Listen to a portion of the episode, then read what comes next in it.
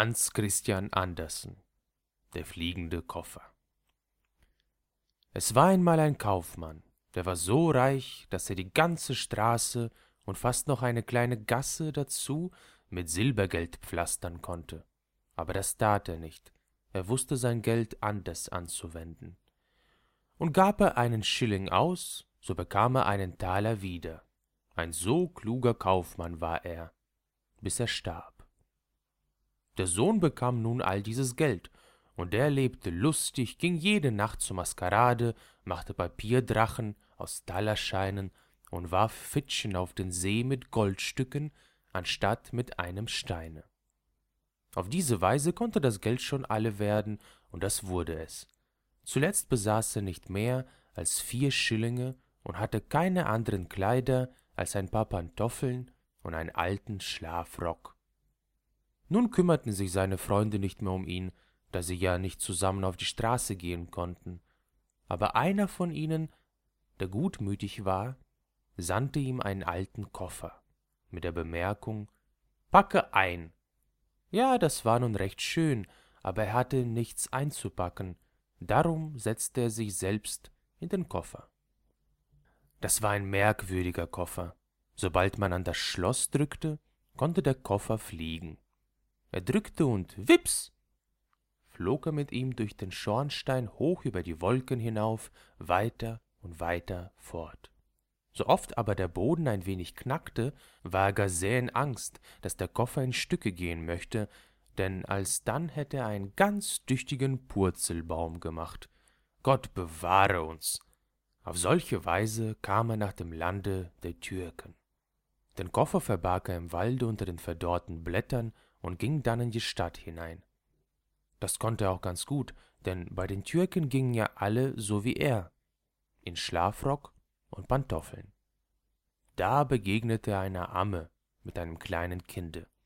Höre, du Türkenamme, sagte er, was ist das für ein großes Schloss hier dicht bei der Stadt, wo die Fenster so hoch sitzen?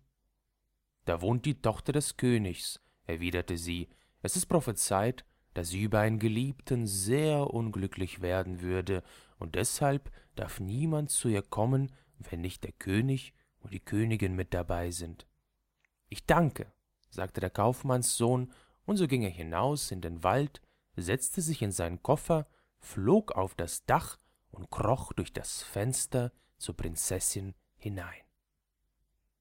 Sie lag auf dem Sofa und schlief. Sie war so schön, dass der Kaufmannssohn sie küssen musste. Da erwachte sie und erschrak gewaltig, aber er sagte, er sei der Türkengott, der durch die Luft zu ihr heruntergekommen wäre, und das gefiel ihr.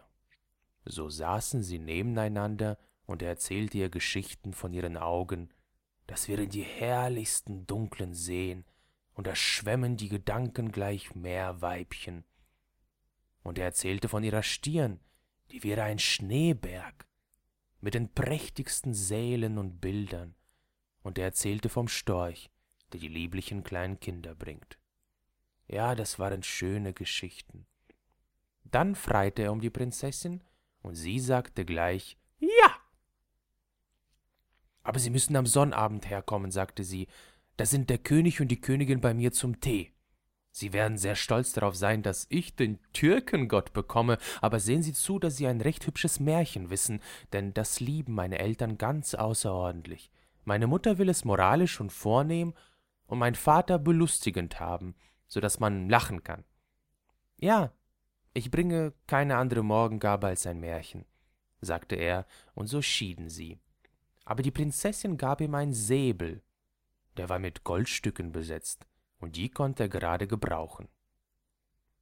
Nun flog er fort, kaufte sich einen neuen Schlafrock und saß dann draußen im Walde und dichtete ein Märchen. Das sollte bis zum Sonnabend fertig sein, und es ist doch nicht so leicht. Er wurde fertig damit, und da war es Sonnabend.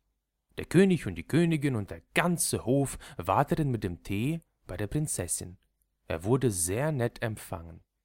Wollen Sie uns nun ein Märchen erzählen? fragte die Königin, eins, das tiefsinnig und belehrend ist. Aber worüber man auch lachen kann, sagte der König. Jawohl, erwiderte er und erzählte, da muss man nun gut aufpassen. Es war einmal ein Bund Schwefelhölzer, die waren so außerordentlich stolz auf ihre hohe Herkunft. Ihr Stammbaum, das heißt die große Fichte, wovon sie jedes ein kleines Hölzchen waren, war ein großer alter Baum im Walde gewesen. Die Schwefelhölzer lagen nun in der Mitte zwischen einem Feuerzeug und einem alten eisernen Topf, und diese erzählten von ihrer Jugend. Ja, als wir auf dem grünen Zweige waren, sagten sie, da waren wir wirklich auf dem grünen Zweige. Jeden Morgen und Abend gab es Diamantentee, das war der Tau. Den ganzen Tag hatten wir Sonnenschein, wenn die Sonne schien, und alle die kleinen Vögel mussten Geschichten erzählen. Wir konnten wohl merken, dass wir auch reich waren, denn die Laubbäume waren nur im Sommer bekleidet, aber unsere Familie hatte Mittel zu grünen Kleidern sowohl im Sommer wie im Winter. Doch da kam der Holzhauer, das war die große Revolution, und unsere Familie wurde zersplittert.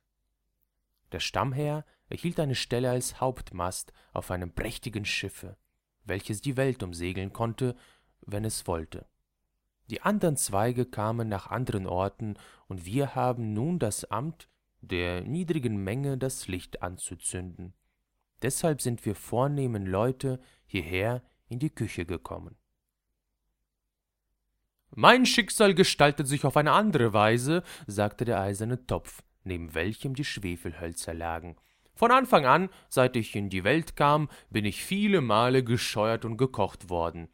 Ich sorge für das Solide und bin der Erste hier im Hause. Meine einzige Freude ist, so nach Tisch rein und nett an meinem Platze zu liegen und ein vernünftiges Gespräch mit meinem Kameraden zu führen. Doch, wenn ich den Wassereimer ausnehme, der hin und wieder einmal nach dem Hofe hinunterkommt, so leben wir immer innerhalb unserer vier Wände. Unser einziger Neuigkeitsbote ist der Marktkorb. Aber der spricht so unruhig über die Regierung und das Volk. Ja, neulich war da ein alter Topf, der vor Schreck darüber niederfiel und sich in Stücke schlug. Hier, der ist liberal, sage ich euch. Nun sprichst du zu viel, fiel das Feuerzeug ein, und der Stahl schlug gegen den Feuerstein, dass es sprühte. Wollen wir uns nicht einen lustigen Abend machen? Ja, lasst uns davon sprechen, wer der Vornehmste ist, sagten die Schwefelhölzer. Nein, ich liebe es nicht, von mir selbst zu reden, wendete der Topf ein. Lasst uns eine Abendunterhaltung veranstalten. Ich werde anfangen. Wir werden etwas erzählen, was ein jeder erlebt hat. Da kann man sich so leicht da reinfinden und es ist so erfreulich. An der Ostsee bei den dänischen Buchen, das ist ein hübscher Anfang, sagte ein Teller. Das war sicher eine Geschichte, die uns gefällt. Ja, da verlebte ich meine Jugend bei einer stillen Familie. Die Möbel wurden gebonert, der Fußboden gescheuert und alle 14 Tage wurden reine Gardinen aufgehängt. Wie Sie doch so interessant erzählen, sagte der Kehrbesen, man kann gleich hören, dass ein Mann erzählt, der viel mit Frauen in Berührung gekommen ist. Es geht so etwas Reines hindurch. Ja, das fühlt man, sagte der Wassereimer und machte vor Freude einen kleinen Sprung, so dass es auf dem Fußboden klatschte und der Topf fuhr fort zu erzählen, und das Ende war ebenso gut als der Anfang. Alle Teller klapperten vor Freude, und der Kehrbesen zog grüne Petersilien aus dem Sandloche und bekränzte den Topf, denn er wusste, dass es die anderen ärgern würde. Bekränze ich ihn heute, dachte er, so bekränzt er mich morgen. Nun will ich tanzen, sagte die Feuerzange und tanzte. Gott bewahre uns, wie konnte sie das eine Bein in die Höhe strecken? Der alte Stuhlüberzug dort im Winkel platzte, als er sah. Werde ich nun auch begrenzt? fragte die Feuerzange, und sie wurde es. Das ist doch nur Pöbel, dachten die Schwefelhölzer, nun sollte die Teemaschine singen, aber die sagte, sie habe sich erkältet, sie könne nicht singen, wenn sie nicht koche. Allein das war bloße Vornehmtuerei. Sie wollte nicht singen, wenn sie nicht drinnen bei den Herrschaften auf dem Tische stand. Im Fenster stak eine alte Gänsefeder, mit der das Mädchen zu schreiben pflegte. Es war nicht bemerkenswertes an ihr, außer dass sie gar zu tief in die Tinte getaucht worden, aber darauf war sie stolz. Will die Teemaschine nicht singen, sagte sie, so kann sie es bleiben lassen, draußen hängt eine Nachtigall im Käfig, die kann singen, die hat zwar nichts gelernt, aber das wollen wir diesen Abend dahingestellt sein lassen. Ich finde es höchst unpassend, sagte der Teekessel, er war Küchensänger und Halbbruder der Teemaschine, dass ein solcher fremder Vogel gehört werden soll. Ist das patriotisch? Der Marktkorb mag darüber berichten. Ich ärgere mich nur, sagte der Marktkorb. Ich ärgere mich innerlich so, dass niemand sich das denken kann. Ist das eine passende Art, den Abend hinzubringen? Würde es nicht vernünftiger sein, das Haus zurechtzusetzen? Ein jeder müsste auf seinen Platze kommen, und ich würde das ganze Spiel leiten. Das würde etwas anderes werden. Ja, lasst uns Spektakel machen, sagten alle. Da ging die Türe auf. Es war das Dienstmädchen, und da standen sie stille. Keiner muckste. Aber da war nicht ein einziger Topf, der nicht gewusst hätte, was er zu tun vermöge und wie vornehm er sei. Ja, wenn ich gewollt hätte, dachte jeder, so hätte es ein recht lustiger Abend werden sollen. Das Dienstmädchen nahm die Schwefelhölzer und machte Feuer damit an. Gott bewahre uns, wie die sprühten und in Flammen gerieten. Nun kann doch jeder, dachten sie, sehen, dass wir die Ersten sind. Welchen Glanz haben wir, welches Licht! Und damit waren sie verbrannt. Das war ein herrliches Märchen, sagte die Königin. Ich fühle mich so ganz in die Küche versetzt zu den Schwefelhölzern. Ja, nun sollst du unsere Tochter haben. Jawohl, sagte der König, du sollst unsere Tochter am Montage haben, denn nun sagten sie du zu ihm, da er zur Familie gehören sollte. Die Hochzeit war nun bestimmt, und am Abend vorher wurde die ganze Stadt illuminiert. Zwieback und Brezeln wurden unter das Volk geworfen, die Straßenbuben standen auf den Zehen, riefen Hurra und pfiffen auf den Fingern. Es war außerordentlich prachtvoll. Ja, ich werde wohl auch etwas zum Besten geben müssen, dachte der Kaufmannssohn, und so kaufte Raketen, Knallererbsen und alles Feuerwerk, das man erdenken konnte, legte es in seinen Koffer und flog damit in die Luft. Rutscher, wie das ging und wie das puffte!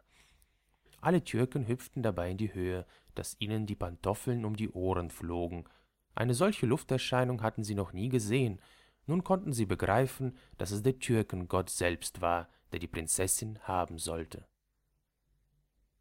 Sobald der Kaufmannssohn wieder mit seinem Koffer herunter in den Wald kam, dachte er, ich will doch in die Stadt hineingehen, um zu erfahren, wie er sich ausgenommen hat, und es war ganz natürlich, dass er Lust dazu hatte. Nein, was doch die Leute erzählten. Ein jeder, den er danach fragte, hatte auf seine Weise gesehen, aber schön hatten es alle gefunden. Ich sah den Türkengott selbst, sagte der eine, er hatte Augen wie glänzende Sterne und ein Bart wie schäumendes Wasser. Er flog in einem Feuermantel, sagte ein anderer. Die lieblichsten Engelskinder blickten aus den Falten hervor. Ja, das waren herrliche Sachen, die er hörte, und am folgenden Tage sollte er Hochzeit machen. Nun ging er in den Wald zurück, um sich in seinen Koffer zu setzen, aber wo war der? Der Koffer war verbrannt. Ein Funken des Feuerwerks war zurückgeblieben, der hatte Feuer gefangen, und der Koffer lag in Asche. Er konnte nicht mehr fliegen, nicht mehr zu seiner Braut gelangen. Sie stand den ganzen Tag auf dem Dache und wartete, sie wartet wahrscheinlich noch. Er aber durchwandert die Welt und erzählt Märchen, doch sind sie nicht mehr so lustig wie das, welches er von den Schwefelhölzern erzählte.